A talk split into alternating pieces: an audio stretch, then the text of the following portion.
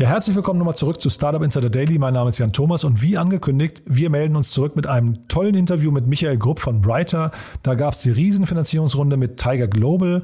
Insgesamt 400 Millionen Dollar ist das Unternehmen jetzt wert. Das wächst also wie Bolle, muss man sagen. Und ja, was es damit auf sich hat und wie es dazu kam, das erzählt uns Michael gleich im Interview. Doch vorher nochmal ganz kurz der Verbraucherhinweis und dann geht's los. Werbung. Diese Folge wird präsentiert von Moss. Die Firmenkreditkarte, die speziell für deutsche Startups und Tech-Unternehmen entwickelt wurde. Mit Moss digitalisiert ihr eure Unternehmensausgaben mit Kreditkarten für das ganze Team. Die Moss-App erfasst alle Ausgabendaten automatisch. Ausgabe tätigen, Beleg hochladen, Kostenstelle auswählen und alle Daten per Klick an Datev exportieren. Mit Moss profitieren Gründer und Finanzteams von voller Ausgabetransparenz und schlanken Buchhaltungsprozessen ohne lästigen Papierkram. Für eine unverbindliche Demo von Moss geht auf getmoss.com. Verweist auf diesen Podcast und nutzt Moss drei Monate lang gratis.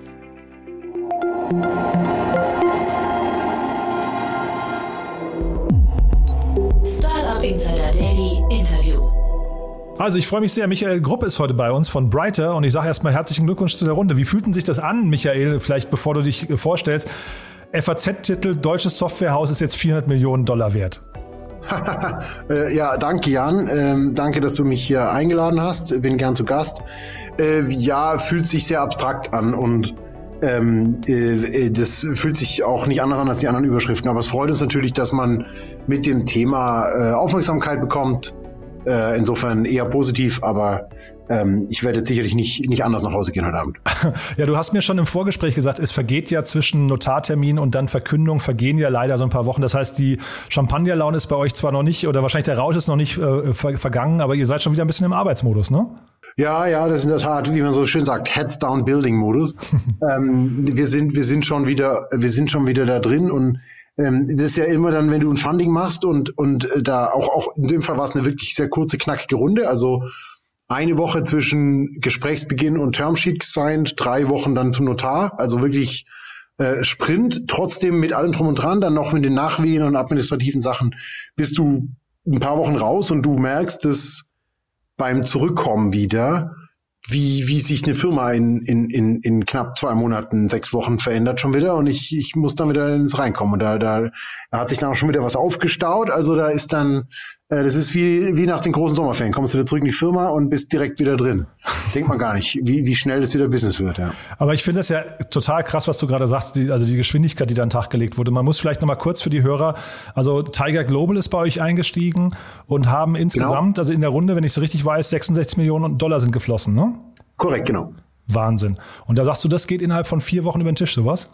Ja, also der Witz ist eigentlich, dass je, ich sag mal so, je länger man sich vorher kennt, umso schneller geht die Runde und je weniger gut man sich kennt, umso länger dauert es wahrscheinlich. Hm. Ähm, also wir haben, wir kannten die vorher, wir haben das Jahr 2020 über schon ähm, Kontakt gehabt und, und quasi den Markt diskutiert. Es waren also Gespräche vorher und wir kannten uns schon seit eigentlich unserer letzten Runde im, äh, im Mai äh, letzten Jahres und äh, man muss fairerweise dazu sagen, dass Tiger auch in mehrere Unternehmen investiert ist, die entfernt zu den gleichen Investmenthypothesen gehören, zu denen auch Brighter gehört. Also äh, Rule-Based Automation, Process Automation, äh, entfernt RPA, Digitalisierung in Großunternehmen, also alles Themen, die, von denen man immer dachte, die seien jetzt schon längst im vollen Gange und voll durch und die fangen jetzt aber erst richtig an.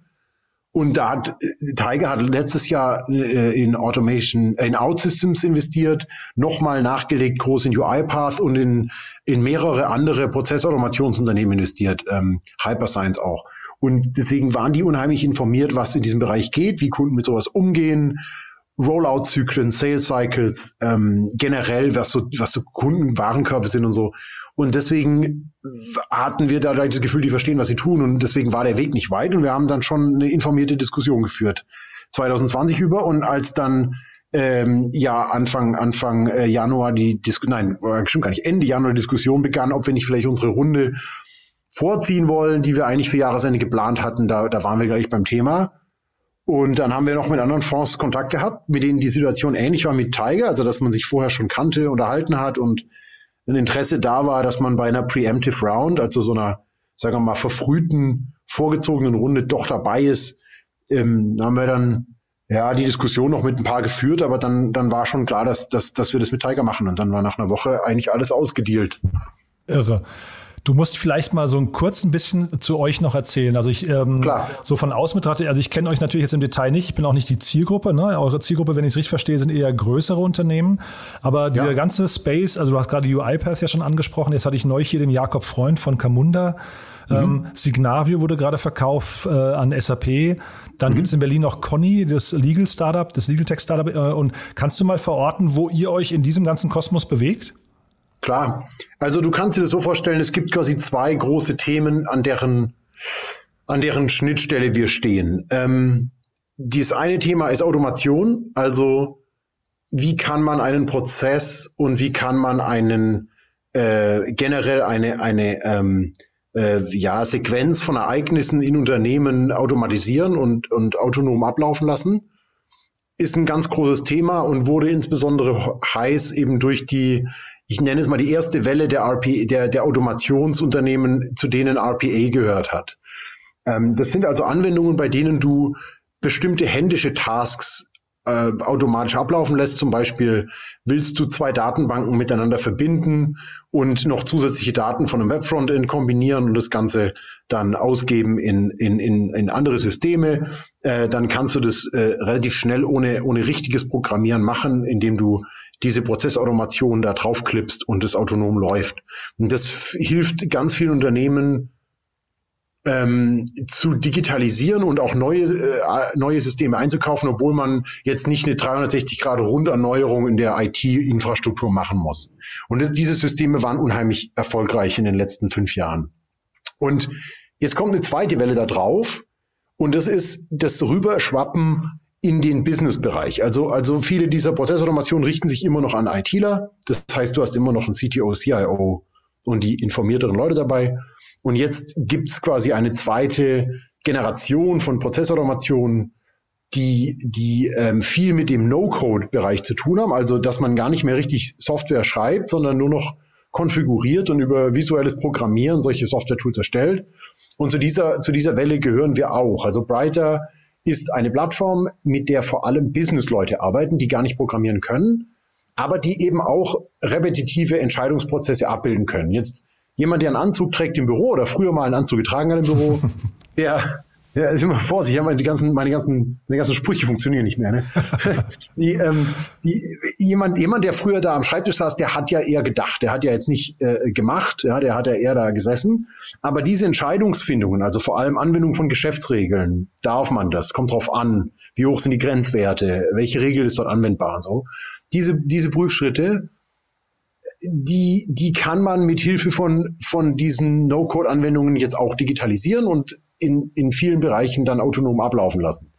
Und es hilft vielen Bereichen, in denen einfach immer wiederkehrende ähnliche Anfragen kommen. Und es hilft einfach Leuten, die, die dann gerade nicht wissen, wohin mit Arbeit, äh, ein bisschen schneller zu arbeiten. Und das ist, was wir machen. Also wir bringen quasi diesen Prozessautomationsbereich in die, in das Business. Und jetzt mache ich mal, also ich weiß, das klingt alles unheimlich abstrakt, ja. Ach, gar nicht, finde ich. Nee, ist sehr, sehr greifbar schon, ja. Die typischen Beispiele sind überall dort, wo du, wo du Leute in der Firma hast, die äh, im, äh, die Regeln anwenden und, und halt immer wiederkehrende Prüfprozesse machen, aber äh, sehr, sehr vielen Leuten da immer äh, helfen müssen. Zum Beispiel ist so Gift and Hospitality Checks, also Compliance bei der Annahme von Geschenken, ist so ein Problem, das fast jeder unserer Kunden hat. Also du kannst dir vorstellen, äh, Unternehmen international ähm, äh, hat dann äh, draußen regelmäßig Anfragen von Vertrieblern, von Partnermanagern. Dürfen wir, dürfen wir die Einladung annehmen? Dürfen wir das Geschenk annehmen? Ich bin ja auf einer Konferenz und so. Und die, wie bisher ist es halt Excel, ne? Also entweder kommen die Anfragen über Excel rein oder über übers Telefon oder man man man man muss sehr viel in IT-Ressourcen investieren, um da größere Prüf Logiken und große Prüfworkflows aufzusetzen. Und entweder ist das Budget nicht da, ja, äh, oder es dauert einfach zu lang. Aber in diese Zwischen, in diese Zwischenbereiche können jetzt die Leute mit Brighter einfach mehr oder weniger in Stunden sich Tools bauen. Also das ist so ein, so ein beliebter Case. Also ähm, Tech Data ist zum Beispiel so ein, so ein, so ein Tech-Konzern, die wirklich global, die machen, glaube ich, jetzt 40 Milliarden Umsatz. Die haben überall so Gift- and Hospitality-Prüfungen laufen, die auf Brighter sitzen. Und dann kann jemand von, von China bis Südamerika, wenn die, wenn die ähm, in der Situation sind, eben eine App aufmachen und dann über so ein Chatbot ähm, äh, ihre Situation eingeben und dann wird ihnen sofort gesagt, es geht, es geht nicht oder unter welchen Voraussetzungen. Der Fall ist gleich erfasst, Compliance sicher und fertig. Und das gebaut hat es die Compliance-Abteilung und eben nicht äh, die IT und die Compliance-Abteilung hat nicht eine so eine Anwendung laufen, sondern halt 25. Ja. Und das beschleunigt die generelle Softwareentwicklung, aber der eigentliche Clou dahinter ist, dass jemand, der ein Experte ist in so einem Unternehmen, überhaupt teilnehmen kann an dem, was um die, unter, um die Teams rum passiert. Also alle, alle Unternehmensbereiche werden ja digital erschlossen. Ja, überall wird es schneller, überall wird es leichter. Nur bei den Leuten, die ähm, in diesem Es kommt drauf an denken, also Steuerberater, die Wirtschaftsprüfer, die Anwälte, Compliance habe ich gesagt, aber auch Einkauf, HR, viele Administrative Sachen, CFO-Sachen, Accounting, ähm, überall in diesen Bereichen, wo du viel mit, mit, mit menschlichen äh, Prüfprozessen hast, kannst du kaum Digitalisierung hebeln und mit Brighter geht es. Sag mal, wie, wie schaut ihr denn dann auf die Zukunft? Also sag mal, das, das klingt ja jetzt so, als, seien wir hier, als erleben wir quasi auch mit UiPath, die jetzt, glaube ich, 35 Milliarden oder so wert waren in der letzten Runde, ne? Ähm, als erleben wir da quasi so den Beginn einer neuen Ära. Äh, wie, wie geht das denn aus, dieses ganze Spiel? Ja, das ist total spannend. Also wir haben, also das ist natürlich sehr, sehr, sehr, sehr grobe Striche, ja, der, der menschlichen Entwicklung, die wir jetzt hier zeichnen. Aber ähm, die, das Spannende ist, dass wir ab 2012 ja die ganze Zeit von Machine Learning und, und KI ge, gehört haben. Und ich glaube, dass die meisten Erwartungen daran sehr, sehr äh, übertrieben waren. Also es gibt natürlich ganz viel, was KI im klassischen Sinne, also Machine Learning, induktives Lernen kann. Super. Aber das ist keine Horizontalanwendung und vor allem auch keine, die man so leicht äh, mal so bauen kann, sondern das sind immer, immer Projektarbeiten fast. Und wir sehen jetzt mit den Automationen der letzten fünf, sechs Jahre, dass es ein Technologiekonzept gibt, mit dem du relativ viel beschleunigen kannst. Ich glaube, die Folgen werden jetzt kurzfristig ein bisschen überschätzt. Ich glaube nicht, dass da jetzt sehr kurz- und mittelfristig deswegen Unternehmen vollkommen anders agieren, aber ich glaube, dass die Folgen langfristig äh, ähm, durchaus Relevanz werden, äh, also und auch signifikant werden, weil du das Interessante ist ja, also wir sind, ich glaube ganz wie du denkst, also wir sind, wir sind relativ am Anfang. Also wir dachten immer, digitale Transformation ist sowas, was man jetzt 20 Mal gehört hat, ist ja fürchterlich langweilig und, und alt. Aber wie viele Leute im Unternehmen äh, machen denn wirklich was digital? Also solange du, solange du äh, immer noch hauptsächlich mit Excel arbeitest, äh, ist da noch ganz viel, ganz viel Innovationsbedarf. Und ähm, ich glaube, der, der größte Push kommt durch die Anwendungen, die die Leute dann mit solchen Softwarelösungen bauen. Also verstehst du, der Witz ist ja, das ist ja zweifach gehebelt. Ne? Also wenn jemand jetzt eine Idee hätte für eine gute App, die ihm Compliance hilft, die nicht aber bauen kann, weil er nicht coden kann, jetzt aber ein Tool bekommt, mit dem er das tut, dann hast du ja da drauf Leverage jetzt, dass diese ganzen Anwendungen jetzt Realität werden und wie wirken die sich aus im Geschäftsbetrieb. Und da glaube ich schon, dass es einfach eine, eine, äh, ein Streamlining geben wird. Also vielleicht nochmal eine digitale, eine digitale Aufspaltung zwischen Leuten und Unternehmen, die das hebeln können und Unternehmen, die sich da ein bisschen schwer tun. Jetzt gibt's euch seit 2018 erst, ne? Ja. Ja. Hat sich denn, also weil ich finde das ja, also sag mal, das ist eine unglaubliche Geschwindigkeit, die ihr dann Tag legt und auch dein Blick da drauf ist natürlich auf den ganzen Markt, ist jetzt schon, finde ich, klingt sehr erwachsen. Ähm, wie ging das denn los bei euch? Ist denn der, ich glaube, Cavalry war ganz am Anfang bei euch äh, einer der ersten Investoren, ne? Korrekt, ja. Ja. Hat sich denn der Pitch oder euer Unternehmen seitdem stark verändert? Gab es da viele Learnings, wo du gesagt hast, da haben wir uns an manchen Stellen geirrt und mussten vielleicht justieren oder war das die ganze Zeit der gleiche Weg? Ja, also kein Unternehmen läuft ja je geradlinig so richtig. Also, also wir haben die Idee, ich will andersrum anfangen. Vielleicht erklärt sich das daran, dass wir, dass wir das Ding, deswegen, da sind wir wieder bei Legal Tech, eigentlich aus einer juristischen Perspektive angefangen haben. Das ist mhm. der Witz eigentlich. Mhm. Also wir, wir sind drei Gründer, zwei davon waren mal Anwälte. okay. Und deswegen haben wir das mit einem stark juristischen Blick gegründet, weil, und das ist nämlich der eigentliche Witz, was wir mit Brighter machen, ist etwas, das gibt's in der Theorie schon seit den 60ern. Also das ist überhaupt nichts Neues. Auch die anderen Prozessautomationen ist eigentlich uralt. Also so wie die IT weiß ich nicht, in den 60ern angefangen hat, auf einmal ähm, äh, konditionale Logik äh, zu programmieren und, und äh, simple Algorithmen zu bauen, haben die, die Juristen und die, die Steuerberater quasi auf der anderen Seite von der Uni beim Mittagessen erfahren, so, oh, wir denken auch so. Also dieses Wenn-Dann-Denken ist bei den Juristen total ver verbreitet. Damit kannst du viele Prüfungsschritte komplett abbilden. Das heißt mit anderen Worten, du könntest eigentlich Softwareentwicklung nehmen, um, um viele Prüflogiken zu beschreiben. Und jetzt ist da erstmal einfach 50 Jahre nichts passiert, weil du halt einfach nicht eine Kiste Diskette verschicken konntest. Aber jetzt hast du ja die Cloud und auf einmal sind Firmen digital und auf einmal hast du ein Ökosystem, in dem du Software gut bauen kannst. Das heißt, wir haben als Juristen, wir kannten diese alten Geschichten und, und, und hatten quasi äh, eine theoretische Machbarkeit schon als gegeben angenommen. Die Frage war nur, wann ist denn die Welt bereit, um, um eine Software einzusetzen, die das theoretisch alles könnte? Und da denkt man immer zuerst an die Juristen. Deswegen sind wir davon ausgegangen, cool, damit kannst du die juristische Prüflogik automatisieren. Und, und Conny, weil du es erwähnt hattest, ist zum Beispiel eine Anwendung, die jetzt vertikal ist, ja. Das heißt, wir könnten, du kannst so einen Bot bauen und dann, dann hast du den, kannst du den Markt bringen als eine Anwendung. Du kannst mit, mit Brighter theoretisch Bußgeldbescheide prüfen oder äh, du könntest so einen Flightride bauen, weißt du, so, so die, die EU-Fluggast-Richtlinie, Verordnungserstattung. Ähm, das, das ist quasi ein Brighter-Modul, wenn du so willst. Das kannst du bauen. Jetzt die, die meisten, also wir haben einen Fokus auf B2B, deswegen ist es vor allem im Unternehmenskontext, aber das, da, daher kommt eigentlich die ursprüngliche Idee, dass du Prüflogik machst. Und 2018, als wir angefangen haben, war das schon ein Legal Tech. Und dann haben wir aber erst in den ersten zwölf Monaten festgestellt, dass die, die bei den Juristen die Dichte dieser Use Cases recht hoch ist, aber dass es noch andere Bereiche gibt, in denen die Leute näher am Business sind, auch ein bisschen schneller wissen, dass sie sowas brauchen und auch eine, eine, eine Bereitschaft höher war, sowas mal auszuprobieren. Und dadurch sind viele Use Cases aus dem Legal so ein bisschen rausgewandert. Also wenn jetzt der Compliance-Chef von einem Unternehmen ähm, Brighter-Module eingesetzt hat, haben vielleicht andere Leute im Accounting gemerkt, oh, sowas ist ja interessant natürlich auch. Und so wächst Brighter auch innerhalb der Firmen in andere Departments rüber. Und das ist dann interessant. Und dadurch wachsen die Use Cases auch raus aus dem, aus dem eigentlichen Legal Tech und so ist dann, ist dann Brighter ähm, dann auch als Firma in seiner Vision ein bisschen größer geworden, dass wir gesagt haben, das ist nicht die Software, die quasi als Standardsoftware für die Juristen gilt, sondern das ist vielleicht eine Software, die als Standardsoftware in ein äh, Office-Toolset gehört für Leute, die eben auf diese Art denken und auf diese Art arbeiten. Ähm, und dann ist es ein bisschen größer geworden. Dann kam, ja, wir haben eine Angel-Runde gemacht, 2018, und da ist auch Cavalry dazu gekommen.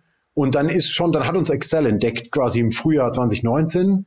Äh, und da hatten wir eine Runde gemacht und da sind die dazugekommen. Und, und dann muss ich schon zugeben, also wenn du dann diesen geöffneten Blick hast und auf einmal auch mit Leuten aus den USA sprichst, dann hast du eine, das, das verändert deine Vision. Du musst dir das so vorstellen, weißt du, wir haben ja in Berlin gegründet, und hast erstmal nur Europa im Blick und hast so ein bisschen fast Minderwertigkeitskomplex, weil du denkst, was wohl in den USA gerade an dem Thema passiert und was da gearbeitet wird. Und jetzt hast du dann auf einmal einen amerikanischen Investor drin und lernst kennen, dass der, der, der Ozean noch größer ist und da gar nicht so viel passiert. Das ist super motivierend. Da hast du dann auf einmal Lust äh, loszulegen.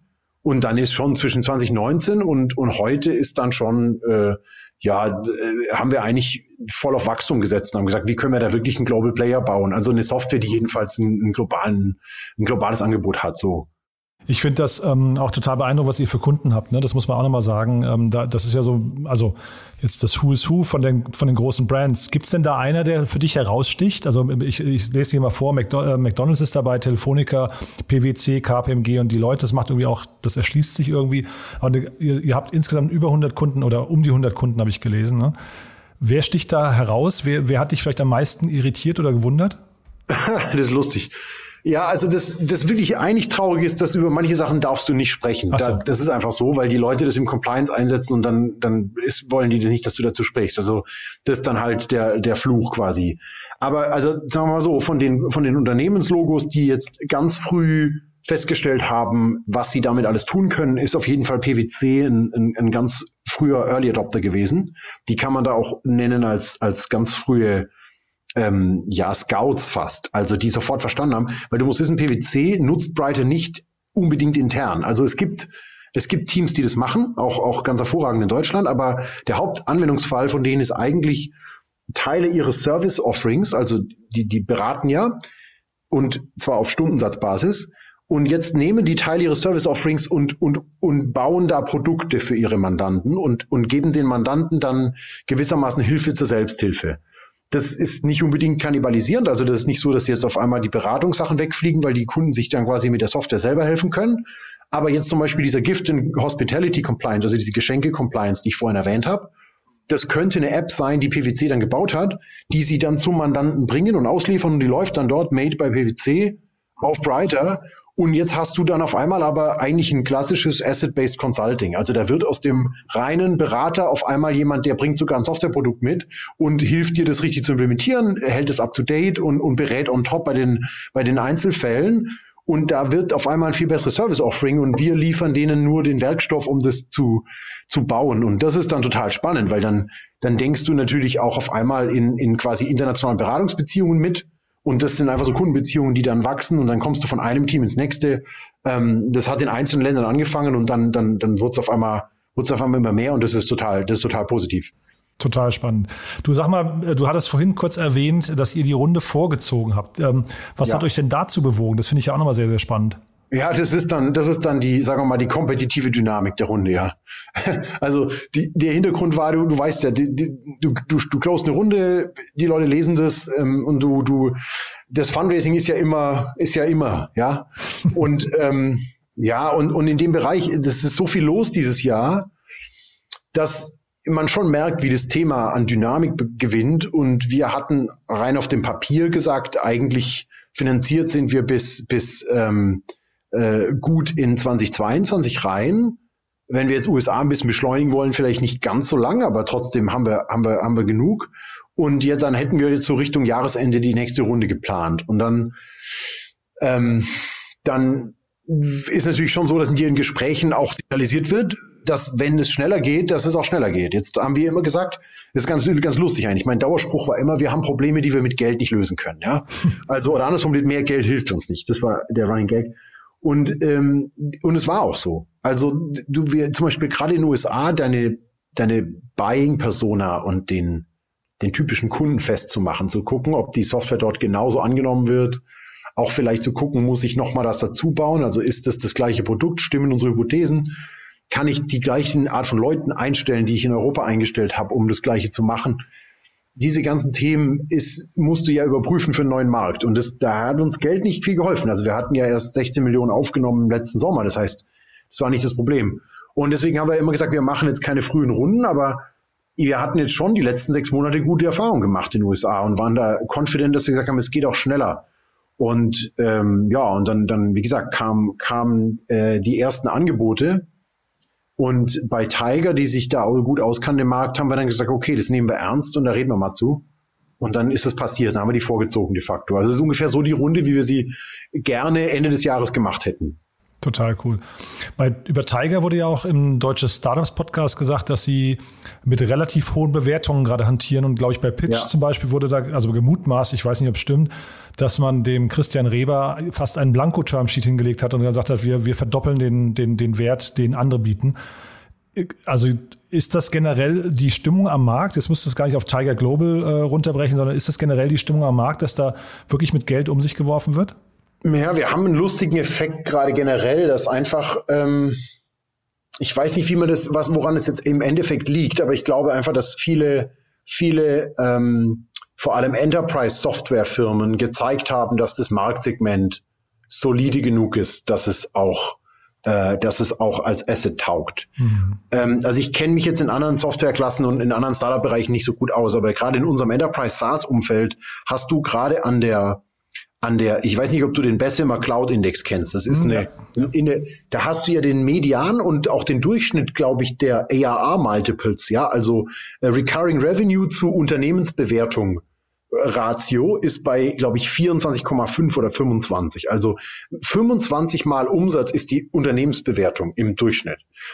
Jetzt sind da Outlier drin wie Zoom. Cool, die hat ein gutes Jahr. Irgendjemand muss ja von profitieren.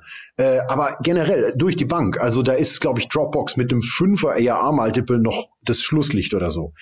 Und das ist ja total krass. Also wie, das ist ja quasi der initiale, der initiale Ping und jetzt äh, äh, geht da so eine Kaskade runter, dass sie versucht schneller, die Firmen kriegen deswegen leichter Finanzierung vorbörslich, die großen Growth-Investoren wie Co2, Tiger, äh, auch Insight, äh, aber da sind noch mehr dabei, so Dragoneers und so, die finden es dann total spannend, auch quasi jetzt die Firmen, äh, die noch nicht ganz börsenreif sind, schon mal vorzufinanzieren.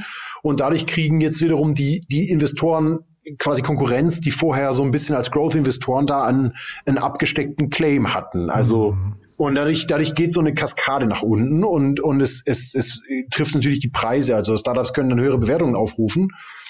Ja, also ist sicherlich so, kann man bestimmt sagen. Also ich weiß noch genau, als wir angefangen haben, da war das Thema so, da haben wir immer für die, für die, weißt du, du musst ja als Gründer immer sagen so, wie viel Malte betrauen wir uns zu, was wir in der nächsten Runde raisen, mhm. damit wir ungefähr wissen, wann wir anfangen zu raisen, wissen, wie viel Runway noch hart ist da ist, ja. Mhm. Das heißt, du musst eigentlich schon ein bisschen genau wissen, wie lange wie lang, wie lang reicht uns, also wie, wie confident bin ich, dass ich ein Multiple schaffe. Mhm. Und da haben wir immer konservativ gesagt, wir, wir machen mal zehn, ja. Und da zehn ist schon, also da habe ich schon immer gedacht, so, das ist schon auch sportlich, ja? ja. Und aber de facto hat sich das allein in den letzten zweieinhalb Jahren krass nach oben entwickelt. Also, mhm. dass da, dass da auch höhere Multiples geboten wurden. Und auf der anderen Seite ich muss jetzt als Gründer fairerweise dazu sagen, der Cloud Business Case ist halt einfach total krass gut. Mhm. Schau dir, wenn du dir sowas anguckst wie ServiceNow oder Salesforce, diese Firmen sind jetzt 15 Jahre alt. Die wachsen immer noch jetzt gerade so schnell wie nie zuvor fast und vor allem aus den Bestandskunden.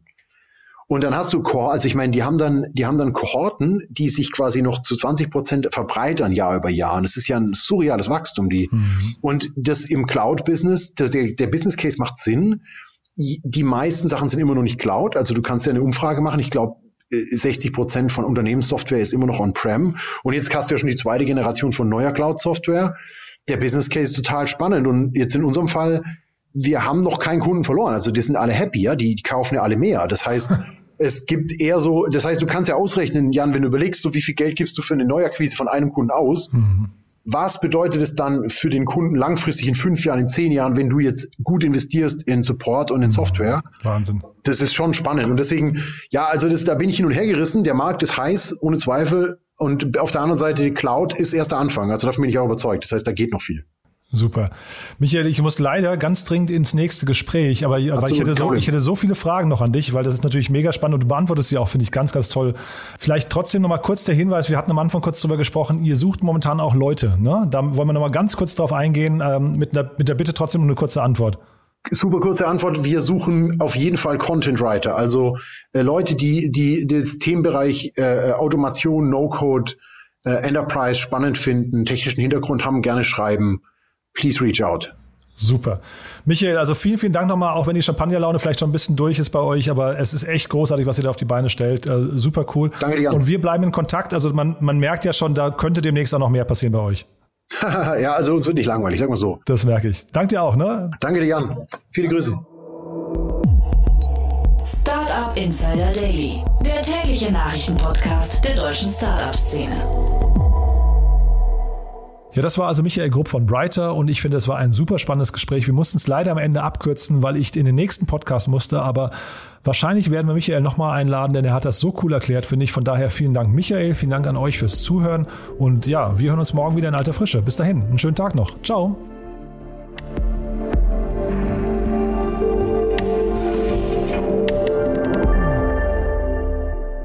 Diese Sendung wurde präsentiert von Moss, der Firmenkreditkarte, die speziell für deutsche Startups und Tech-Unternehmen entwickelt wurde. Alle weiteren Informationen auf getmoss.de.